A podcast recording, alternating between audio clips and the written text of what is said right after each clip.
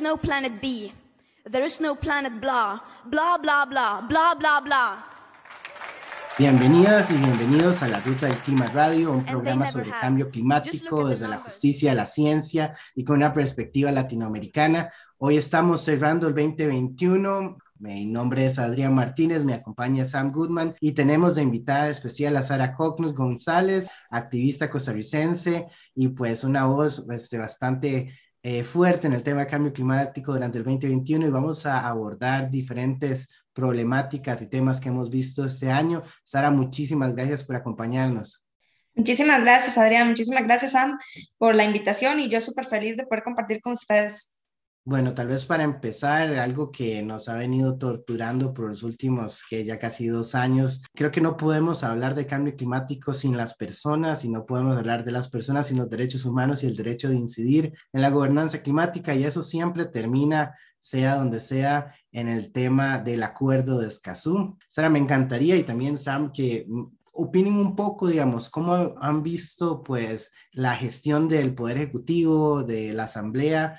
este, siendo la realidad, que es una de las cosas más extrañas que uno ve tal vez en, en, derecho internacional, ver a los dos países, Chile y Costa Rica, que impulsaron el acuerdo de Escazú, pues simplemente pasar de apoyarlo, a, tratarlo como la cosa más importante para Latinoamérica en tema de derechos humanos, a simplemente esconderlo y olvidarse de él y pues desconocer totalmente lo que hicieron este, liderándolo por casi una década. ¿Qué les deja el 2021 sobre la gestión del Poder Ejecutivo y, este, y la Asamblea Legislativa respecto al Acuerdo de Escazú? Bueno, yo creo que deja claro, por lo menos durante todo este año, que no es prioridad y que ni siquiera es un tema de interés, creo, ¿verdad? Porque, o sea, es como que no hubiera una estrategia y que ni siquiera les interesa montar una estrategia. Y vemos un apoyo muy superficial, por lo menos desde mi percepción ha sido bastante superficial porque vemos uno que otro mensaje en redes sociales diciendo que hay que ir por el acuerdo de Escazú, pero en la práctica no lo vemos nada, ¿verdad? Pasaron las sesiones ordinarias y no fue mayor cosa. Ahora la, otra vez vuelve a estar el tema dentro de, de las competencias ejecutivas para convocarlo y tampoco vemos una iniciativa, ni siquiera se, se ha escuchado algún posicionamiento del gobierno en estas sesiones extraordinarias de la Asamblea Legislativa como para convocarlo, por lo que yo creo que está lejísimo de ser una prioridad, pero además ni siquiera es un tema de interés. Y yo creo que ya, ya se va a cerrar eh, el periodo de gobierno y simplemente el acuerdo de Escazú quedó de lado. Sara, tal vez vos quisieras reflexionar un poco qué realmente significa, porque yo creo que una de las cosas que, que a, mí me, me pesa mucho es pues saber que un país como Costa Rica, que todo, que muchos países, muchas personas lo ven como pues la bandera de los derechos humanos y que lo usa mucho eso para jalar este poder en, en las conferencias internacionales, pues se oponga al tratado, a, un, acuerdo sobre derechos humanos negociado en el mismo país de Costa Rica, acá en Escazú. Es, ¿Qué significa eso realmente para, para la realidad política a nivel nacional? ¿Por qué le tenemos miedo a los derechos humanos en Costa Rica? Desde mi percepción, primero, esto sin duda es totalmente incompatible en un país que dice ser verde y con derechos humanos en el centro. Este, y segundo, yo creo que se ha dado como una falsa dicotomía entre que tenemos que elegir entre X temas o derechos humanos y ambiente. O sea, y, está marcándose bastante y creo que a nivel político se va marcando cada vez más. Entonces yo creo que esta, este discurso político que se ha ido dando de que los derechos humanos no son compatibles con un montón de cosas, incluyendo el desarrollo país, es lo que nos está jodiendo, ¿verdad? Lo que nos está dañando que podamos avanzar en todo esto. Y lo vemos incluso ahora con el acuerdo de Escazú, viendo quiénes son los principales eh, opositores, quiénes son esas fuerzas, que es justamente el sector que está relacionado a la parte productiva del país. Entonces vemos que esta falsa dicotomía ha ido premiando, ha ido escalando al punto de que ya ahora vemos el acuerdo de Escazú comprometido. Y yo creo que parte de eso también es que, y esto, digamos, nos cuesta muchas veces como interiorizar, y quizás las personas que no son de Costa Rica les cuesta todavía más interiorizar, que Costa Rica no es exactamente ese estandarte internacional como se nos ve afuera, ¿verdad? Sino que justamente tenemos muchas inconsistencias hacia adentro, que es lo que no nos está permitiendo como país poder trabajar una agenda verde que realmente coloque a las personas en el centro. Y yo creo que pues ya esto, esto viene y va a seguir estando así por un buen tiempo y por eso es que necesitamos como que más personas puedan trabajar en esto y sobre todo necesitamos fuerzas políticas que realmente estén comprometidas con esto para poder por ejemplo, pasar el acuerdo de Escazú y que sea de una realidad a nivel país y, sumarnos a, los países latinoamericanos y caribeños que ya ratificaron el acuerdo y, que pues ya nos llevan bastante ventaja, ¿verdad? Además de que el acuerdo de Escazú este, viene a reforzar lo que ya tenemos como país y creo que ahí es donde es todavía más molesto el asunto, porque realmente estamos hablando solamente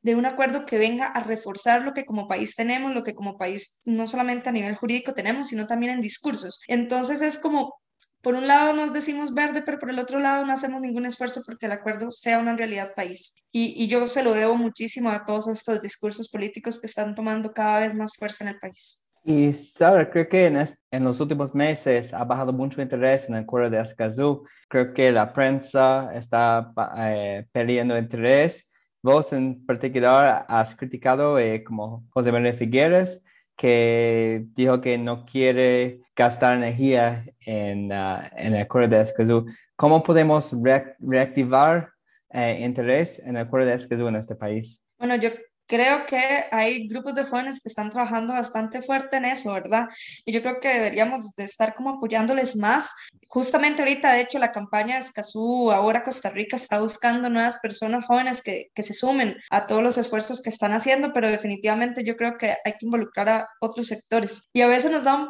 poco de miedo, pero yo creo que hay que entrarle también con los sectores que se están oponiendo. O sea, creo que hay que construir puentes y demás,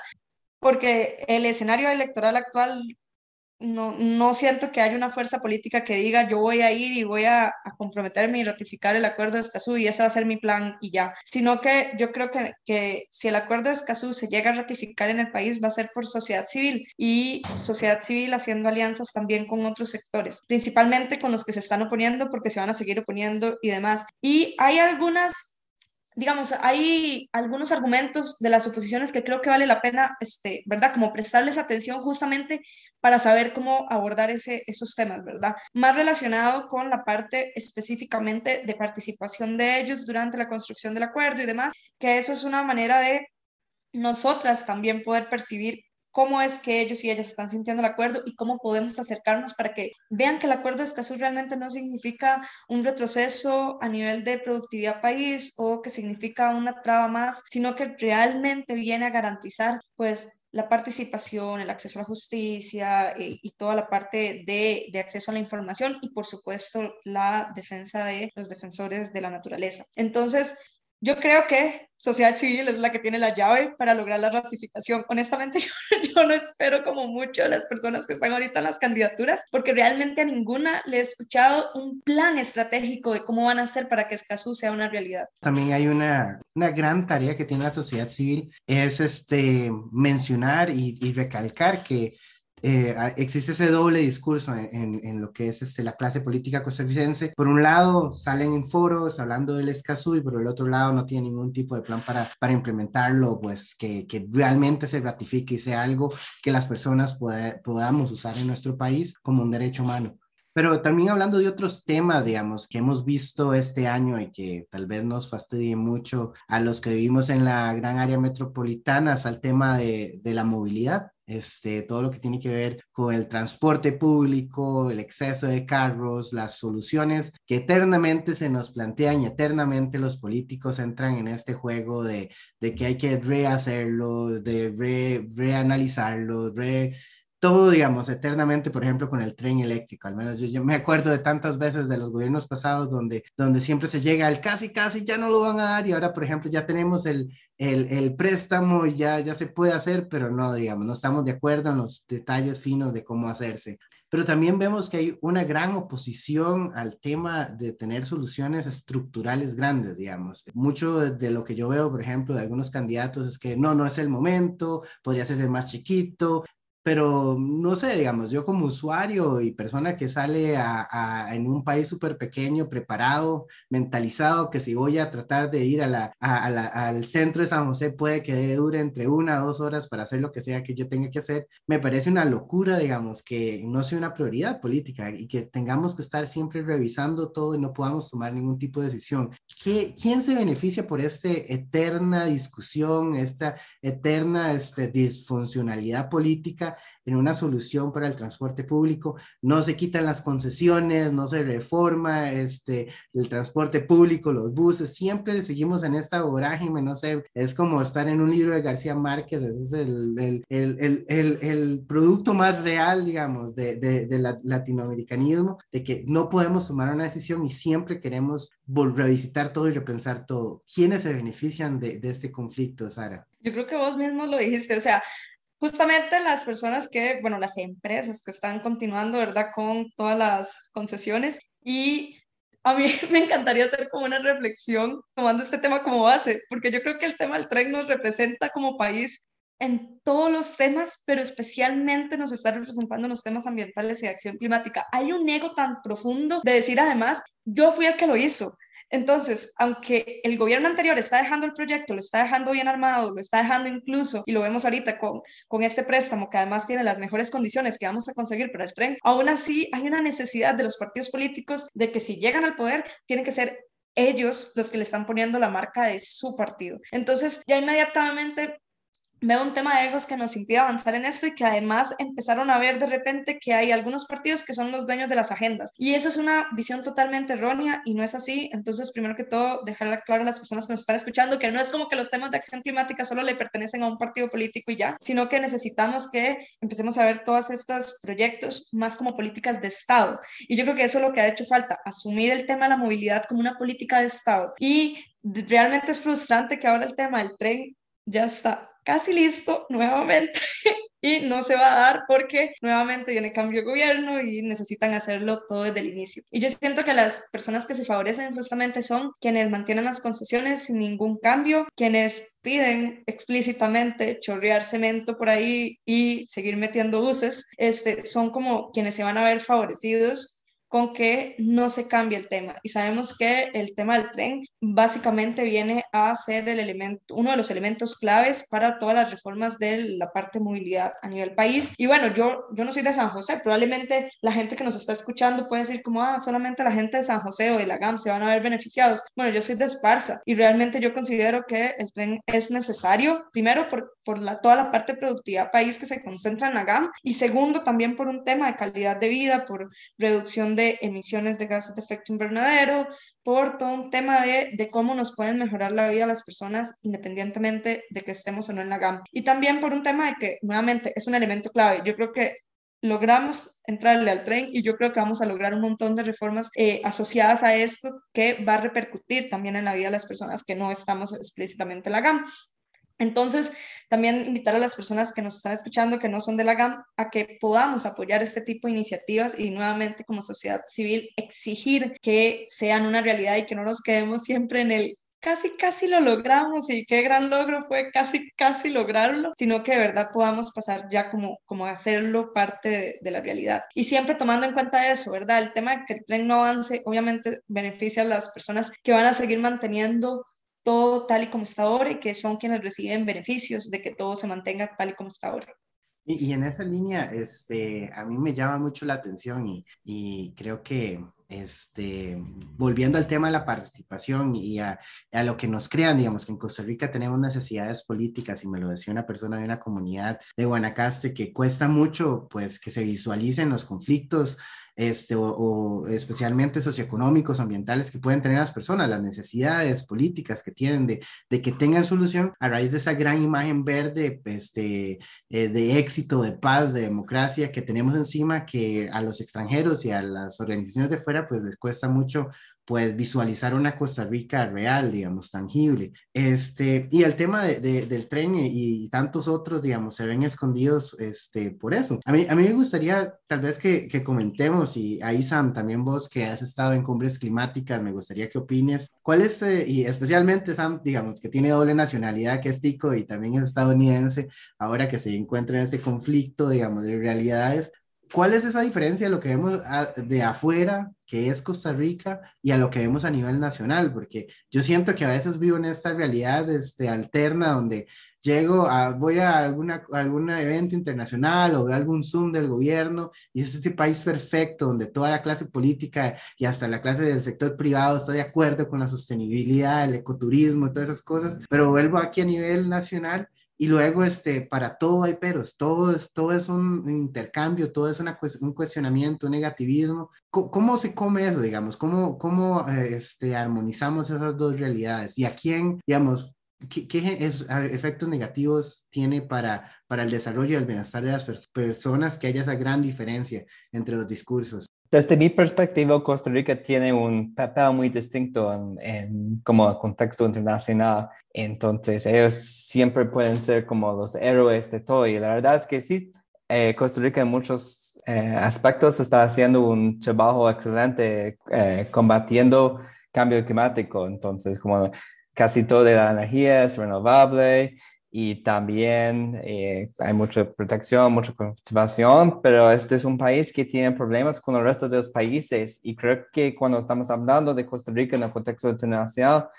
es que muchas veces faltamos a hablar sobre que este es un país problemático como el resto de los países y creo que necesitamos eh, hablar sobre los, los, problemas, es que, por ejemplo, este es el país, esta es la sede del acuerdo de Escazú, pero no podemos ratificarlo. ¿Y por qué este país no puede ratificar? Porque este tiene, eh, tiene, tiene problemas también. Entonces, no hay ningún país perfecto. En Costa Rica no es la excepción. Y la verdad es que no me gusta como este,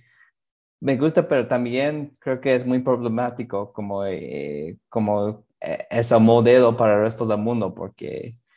es un país como el resto de los países y creo que en, la mayoría de los contextos sí está, yendo exitoso, pero tenemos que hablar como en el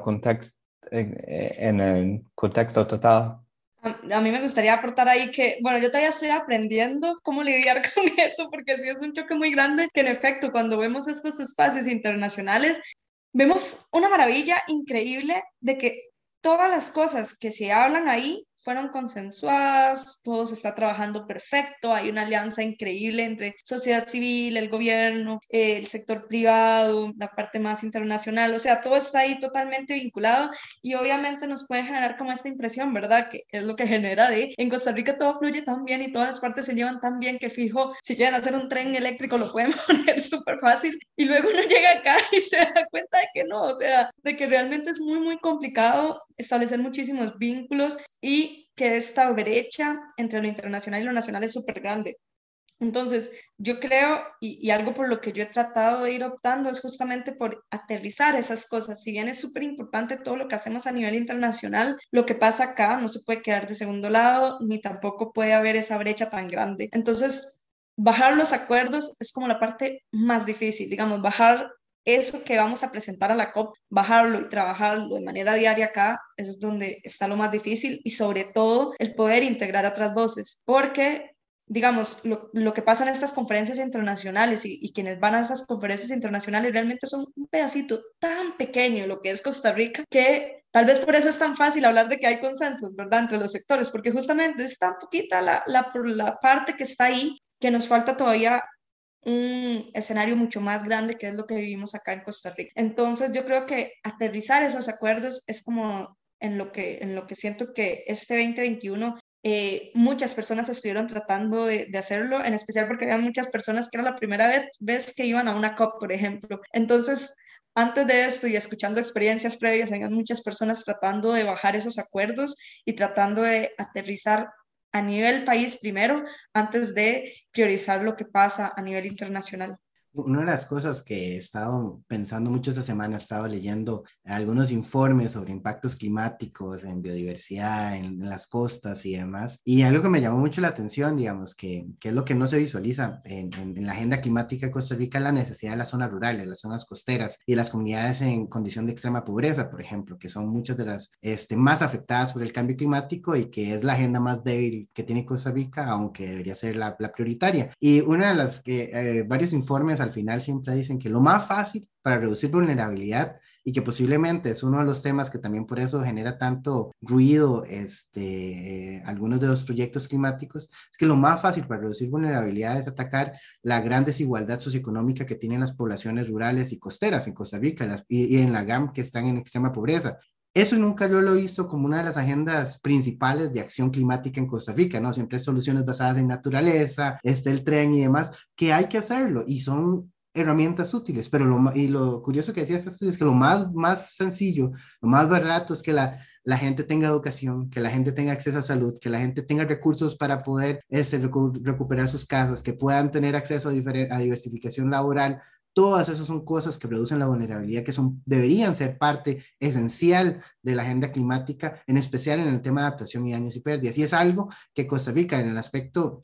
político y en el aspecto de diálogo no se ha visualizado. Y yo creo que eso es parte de las debilidades que tenemos en nuestra agenda, que este, lastimosamente no hemos tenido un, un diálogo real, político, a nivel municipal, comunitario, de las diferentes conexiones que tiene el cambio climático, que también pasan por la gran pobreza que tiene Costa Rica, por la gran exclusión que tienen provincias como Limón, que tienen este, las, los pobladores este, originarios de Guanacaste, ¿no? Los pobladores, este, este, hay extranjeros que han llegado a colonizar y comprar todo, por ejemplo, la pobreza que tiene la costa de Punta Arenas y todo lo que genera eso está en riesgo y que es algo que en sí al final, por ejemplo, en el tema de impactos climáticos, es parte de lo que debería hacerse y esa humanización, digamos, esa socialización del cambio climático es algo que no se ha hecho. Este, y hablando sobre eso, las personas y la política, ya para ir cerrando, no, no solo el programa, sino esta, esta reflexión del 2021. ¿Qué esperamos de estas elecciones? Porque son, primero que todo, yo veo que son tantos candidatos que ah, hasta que me da ansiedad solo pensar en que tengo que leerme todos esos planes de gobierno y que algunos no valen la pena este, leérselos. Pero, ¿qué serían como los puntos básicos en relación con el desarrollo sostenible, en relación con la crisis climática, pensando en Costa Rica, pensando en Centroamérica, que sería lo mínimo que debería tener este, un, candidato o candidata este, electoral en Costa Rica, en especial tomando en cuenta de que a veces yo siento que saben más las personas jóvenes en secundaria que lo que se están discutiendo a nivel electoral los y las políticas electorales en Costa Rica. Qué pregunta tan triste en este momento. Bueno, primero me voy a hablar de lo mismo que vos estabas diciendo ahí, porque eso es algo que se ha venido hablando, digamos, como a pasitos, ¿verdad? Realmente yo creo que esa discusión en Costa Rica todavía ni siquiera está tomando fuerza y lo vemos cuando cuestionamos a partidos políticos sobre sus agendas climáticas relacionadas a empleos, por ejemplo, ¿verdad? Hablamos de que Costa Rica en este momento está atravesando una crisis económica fuerte y la tasa de desempleo pues es realmente este fuerte y con mayor impacto en personas jóvenes, ¿verdad? Que personas jóvenes que ni siquiera están estudiando, trabajando. Y entonces cuando preguntamos por esta generación de empleos, vemos que ni siquiera contemplan la posibilidad de que los empleos que están generando en zonas costeras eh, durante las épocas lluviosas van a verse impactadas por inundaciones costeras. O sea, empezando desde ahí. Entonces, cuando vemos que la generación de empleos se generan empleos que ni siquiera son de calidad o las propuestas van enfocadas en una agenda totalmente separada de un país que ya está viviendo los impactos climáticos, nos damos cuenta que para los partidos todavía faltan años para que esta discusión les repercuta o que tan siquiera les quede algo de que tienen que hacer transversal la acción climática dentro de lo que están proponiendo. Entonces, partiendo de ahí, yo sí me he leído algunos planes. este, primero, muchos de estos planes proponen cosas que ya existen. Entonces, yo creo que el mínimo es que tan siquiera los partidos políticos se den la tarea de saber qué es lo que existe en la materia climática, porque muchos proponen cosas como, por ejemplo, el 5C, que ya existe, ¿verdad? Entonces, proponen como una estructura para la participación y demás, en lugar de, hablar de lo que ya existe. Y también creo que muchos de los planes lo que nos dicen es que van a reforzar, pero no nos dicen nada, o sea, es como reforzar, es como la muletilla que le meten a cada una de las propuestas. Entonces, yo considero que lo mínimo es que tan siquiera sepan qué es lo que hay en el país en materia de cambio climático. Lo segundo y que esperaría es que aparezca,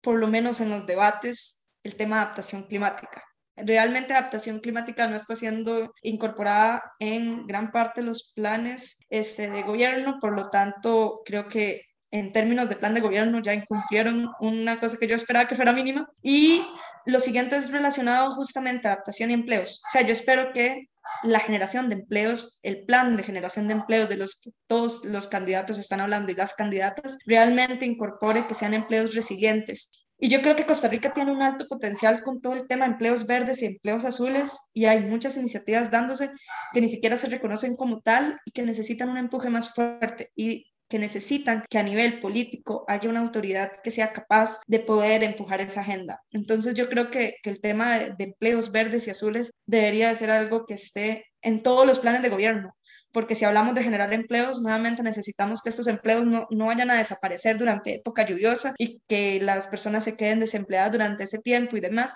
sino que podamos hablar de empleos de calidad y empleos resilientes. Entonces, yo considero que eso es como, como los mínimos. O sea, yo Creo que mitigación es lo que más aparece en los planes, porque yo no sé, Costa Rica tiene una fijación con la mitigación extraña de que, no sé, como que ese es el punto principal de la agenda climática país desde siempre. Entonces yo creo que es momento de que los partidos políticos nos presenten también propuestas para la adaptación, que creo que ahí es donde todos se quedan cortos. Y ni hablar de pérdidas y daños, si ni siquiera pueden incorporar adaptación, o sea, pérdidas y daños, está todavía años luz de que los partidos políticos realmente lo vean, lo entiendan y lo quieran trabajar, que esa es otra, ¿verdad? Entonces, creo que esos son los mínimos. Yo me enfocaría como en esta parte de adaptación y realmente invitar a las personas que nos están escuchando a que también puedan como dar seguimiento a este tema, que exijamos incluso que en los debates se hable, porque hasta el momento no se ha hablado. O sea, entonces hay que exigir que en los debates se pueda hablar porque de esa manera vamos a poder conocer las posiciones que en los planes de gobierno no estamos conociendo. Entonces es nuestra forma de poder ir identificando qué elementos nos están presentando, si realmente son cosas nuevas o nuevamente solamente algo que ya ya existe y nos lo vuelven a decir como la cosa más innovadora del mundo que al final de cuentas eso no son propuestas a la altura de lo que estamos viviendo y pues la crisis climática requiere propuestas a la altura de lo que estamos viviendo. Y vos también eh,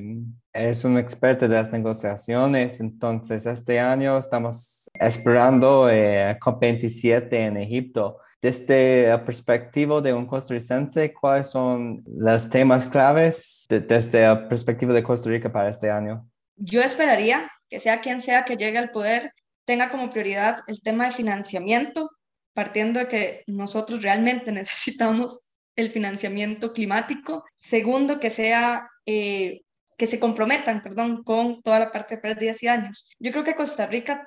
a nivel internacional tiene como esta fortaleza de poder asumir, ¿verdad? Y empujar agendas y yo creo que debería de estar liderando toda la parte con pérdidas y daños o apoyando a los países que están liderando esto, porque realmente creo que, hace falta más impulso con esa parte y este, principalmente con la parte de financiamiento nuevamente. Yo creo que, que COP26, el de los peores insabores que dejó es toda la parte de financiamiento, o sea, porque dice, le sigue exigiendo un montón de medidas a países que no tienen recursos, pero no hay recursos. Entonces yo creo que que Costa Rica debería de ir a COP27 con una mirada fija en financiamiento climático para adaptación, financiamiento para pérdidas y daños. Y por supuesto esperaría que tengan un compromiso bastante alto con la participación, que no retrocedamos en cuanto a participación ciudadana dentro de la COP, porque siempre es importante que eh, Costa Rica pueda habilitar espacios para que distintos grupos puedan estar participando dentro de estas conferencias y no, no seguir haciendo que esta brecha entre lo que pasa en una COP y lo que pasa acá siga y siga creciendo porque nos quedamos solo con unos poquitos funcionarios que fueron, negociaron y ya, y el resto de espacios fueron perdidos para Costa Rica. Quisiera hacer hincapié en que lo que estamos pidiendo son los mínimos necesarios para pues impulsar el desarrollo sostenible en Costa Rica, para impulsar los derechos humanos, para afrontar la crisis climática. Sinceramente, hay muchos partidos políticos en otros países donde ya manejan este tema, donde el sector privado también es partícipe de ello, que representa una gran deuda y una gran irresponsabilidad de la clase política costarricense de no poder tener la capacidad de mantener este tipo de discursos y mantenerse en casi que discursos monosilábicos, digamos, este, donde no se abordan las cosas a, profundidad y pues es algo que debe cambiar, que se merece el pueblo de Costa Rica y se merece la política costarricense. En ese punto quisiera darle las gracias a Sara por habernos acompañado. Muchas gracias, Sara. Muchísimas gracias a vos, Adrián, y muchísimas gracias, Sam. Y bueno, siempre a todo el equipo de la Ruta del Clima. Y pues obviamente Sam por habernos acompañado no solo en este programa, sino en todos los que hicimos durante este 2021. A ustedes, a todos y todas por habernos acompañado. Les recordamos que nos pueden seguir en redes sociales, en Twitter, Instagram y Facebook. Y pues les esperamos el próximo año en la Ruta del Clima Radio con más información y pues más análisis críticos sobre gobernanza climática. Tengan un buen fin de año y nos vemos en el 2022.